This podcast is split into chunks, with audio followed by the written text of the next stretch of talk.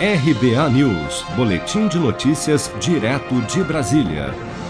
O presidente da Câmara, deputado Arthur Lira, afirmou durante a sessão plenária desta quarta-feira que o indiciamento de deputados pela CPI da Covid no Senado é inaceitável e motivo de grande indignação.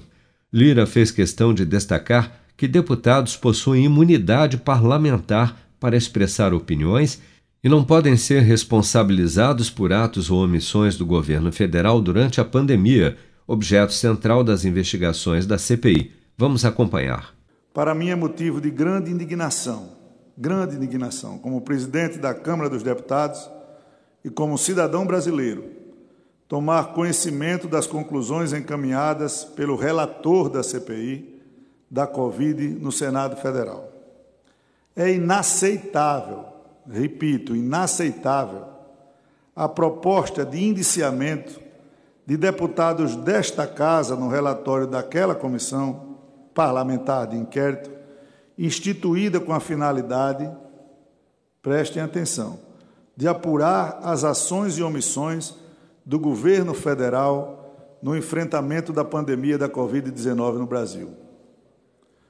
Digo indignação e não encontro outro termo, pois o que está em questão não é um ou outro parlamentar individualmente, senão profundos postulados da ordem constitucional brasileira e do Estado democrático de direito por ela instituído. E nós votamos aqui a lei do Estado democrático de direito. Postulados que consagram a propósito, a separação e a harmonia dos poderes, que estabelecem limites ao exercício do poder de autoridade, que asseguram a liberdade de pensamento e a expressão com direito geral e a imunidade dos parlamentares. Eu estou tratando da imunidade dos parlamentares.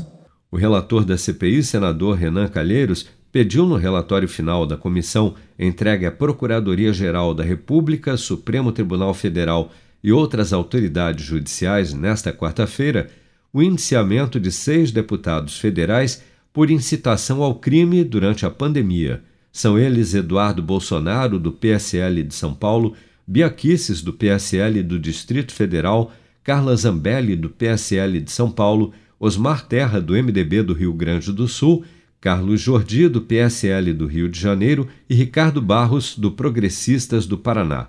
Para Renan Calheiros, ficou claro durante as investigações da CPI que os deputados defenderam o uso de medicamentos sem eficácia contra a Covid-19 e atuaram para confundir a população sobre medidas de prevenção e cuidados com a doença. Citada pelo relatório da CPI, a deputada Carla Zambelli usou seu perfil nas redes sociais nesta quarta-feira para agradecer ao presidente da Câmara pela defesa das prerrogativas dos membros da Casa e classificou os pedidos de indiciamento de perseguição. Com produção de Bárbara Couto, de Brasília, Flávio Carpes.